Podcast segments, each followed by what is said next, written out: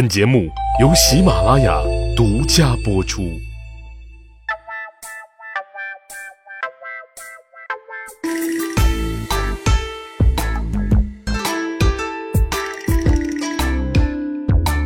去扒历史，增长见识，密室趣谈，在下大汉。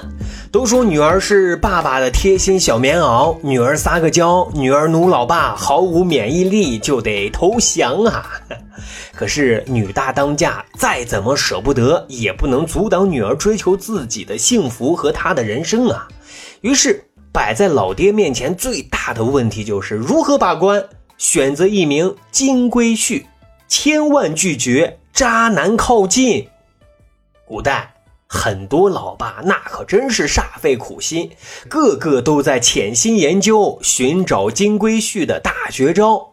今天节目啊，咱们就一起来开个眼界。《太平广记》啊记载了这么一出：润州刺史韦申对于女婿的人选啊要求分外的严苛啊，他认为自己也算是一个大户人家，门风清正。所以啊，即便同是官二代、富二代来他家求婚，达不到标准，韦申啊看不上就是看不上，绝不会委曲求全，以女儿的幸福作为赌注，答应这门亲事。这一年除夕，韦申啊携自己的夫人、子女登上了润州城，远眺啊，看喜庆祥和的润州大地。突然啊，韦申看见离城不远啊有一户人家。有几个人啊，在园圃里掩埋东西。嗯，出于职业的敏感啊，韦申呢就安排底下的工作人员查看情况，回来汇报说啊，这是参军裴宽的住所。韦深呢就又命令裴宽汇报一下是什么情况。裴宽到了之后就说啊，属下呢经常告诫自己不能收受贿赂，败坏家风。今天啊，有个人送了一只鹿肉放在门口就走了，我不能自欺欺人啊，所以就跟仆人一起将这些鹿肉啊埋在了后院里，以坚守啊自己的节操。没想到这一幕被大人您给看到了，韦深一听可真是大喜啊，那是踏破铁鞋无觅处，得来全不费工夫，这不就是自己苦苦要寻找的良婿吗？哎，直接他就转换频道说啊。我有一个宝贝闺女，想许配给你。裴宽一听更惊呆了，天下竟然还有掉媳妇的美事赶紧拜谢啊！裴宽走了之后，韦深很高兴的就给妻子说啊，我今天寻觅到了一个良婿。哎，妻子连忙就问啊，是谁家的公子哥呢？啊，韦申就说，就是除夕当天在花园里掩埋东西的那个小伙子。等明天我让他来，您再啊把把关。这第二天啊，韦神就又邀请裴宽到家里来做客，全家老少啊都躲在屏障后面啊一睹金龟婿的风采。可是等裴宽一到，大家都有一些失望了。为什么呢？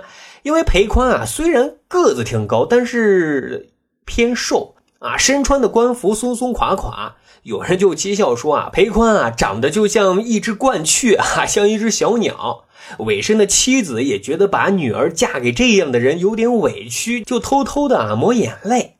送走了裴宽之后，韦申看妻子啊不高兴，知道妻子肯定是不太中意啊，他就对妻子说出了自己选婿的标准。他就说，如果啊真的爱自己的女儿，就应该让她做贤明之士的妻子，难道非要找一个好看的做他人奴才的？小白脸吗？嗯，就这样啊。韦申把闺女嫁给了裴宽。史书最后说：“韦氏与宽偕老，其福寿贵盛，亲族莫有比焉。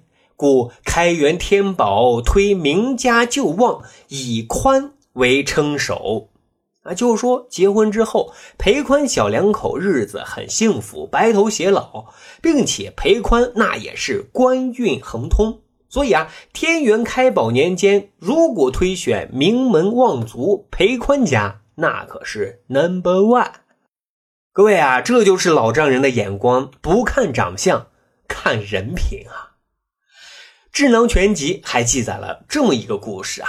主人公呢是唐中期的名将李佑，他之前其实是叛军骁将，跟朝廷是不对付的。后来呢，是归顺了唐王朝，又因为骁勇善战、平定叛乱、坚守边防，仕途很顺啊，一路是加官进爵。很多达官显贵啊，也想攀附啊，或者说拉拢他的势力。都知道他家有一个闺女，正好啊，到了出嫁的年纪，就登门拜访，前来求亲。可是李佑这个老丈人啊，很高傲啊，全都给拒绝了。有一天啊，李佑举办了一场宴会。宴请的呢是自己的那些幕僚，并宣称啊将为自己的女儿招亲。幕僚们啊就纷纷的议论啊，都觉得啊对方肯定是非富即贵。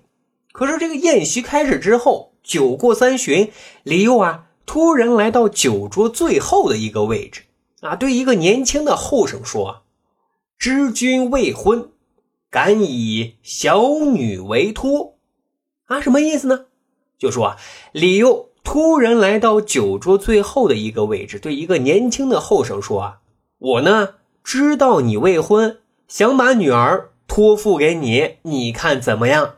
再看年轻的小后生，幸福来的太突然，都怔住了，这是天上又掉新娘子了啊！李佑话说完，直接就拉着女儿和自己的幕僚后生拜堂成亲了。啊，后来就有人问李佑啊，嫁女儿怎么如此神操作呀？李佑就说，见过太多豪门之间的联姻，豪门的子弟生活奢华，骄奢淫逸，大多啊婚姻是不会幸福的。我呢，靠的是带兵打仗的真本事，做到现在的官职，没有必要通过女儿的婚事去攀附他人。啊，选一个稳当的人，闺女的日子。也踏实，各位，这就是老丈人的智慧啊！选女婿得选稳当的人，因为平平淡淡才是生活的本质呀。《旧唐书》还记载了北周大将杜毅选婿的故事啊。杜毅是标准的女儿奴啊，越看自己的闺女，越觉得闺女是天下第一美女，而且是才华横溢。他给自己的媳妇就说啊，凭咱闺女这条件，千万不能嫁给平庸之辈。女婿人选，咱们啊一定要把好关。杜毅为了选择良婿，真是煞费苦心，憋了许久啊，终于逼出了一个大招。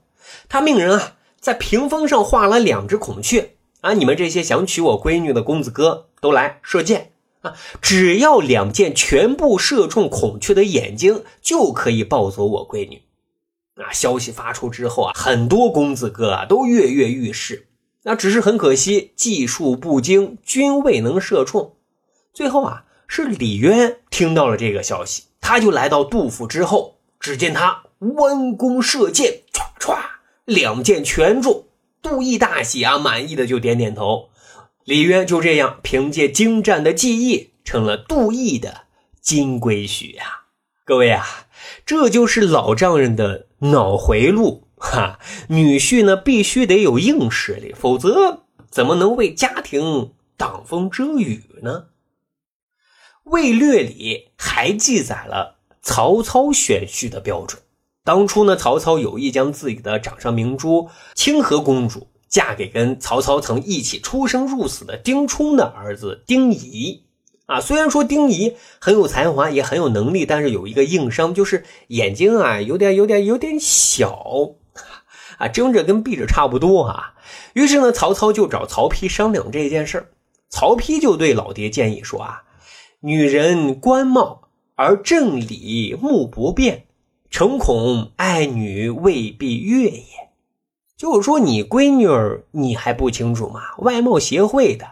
眼睛就跟一条缝一样，这样的夫君，你闺女儿能答应吗？那曹丕还建议啊，不如啊，将清河公主嫁给夏侯惇的儿子夏侯茂。曹操一听，嗯，觉得言之有理啊，这事儿就给这么办了。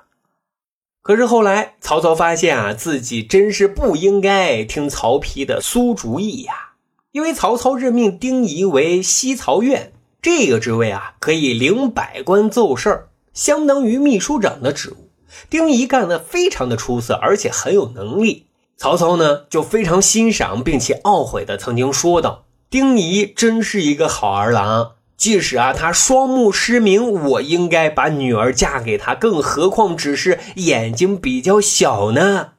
哎，都是曹丕这臭小子害我啊！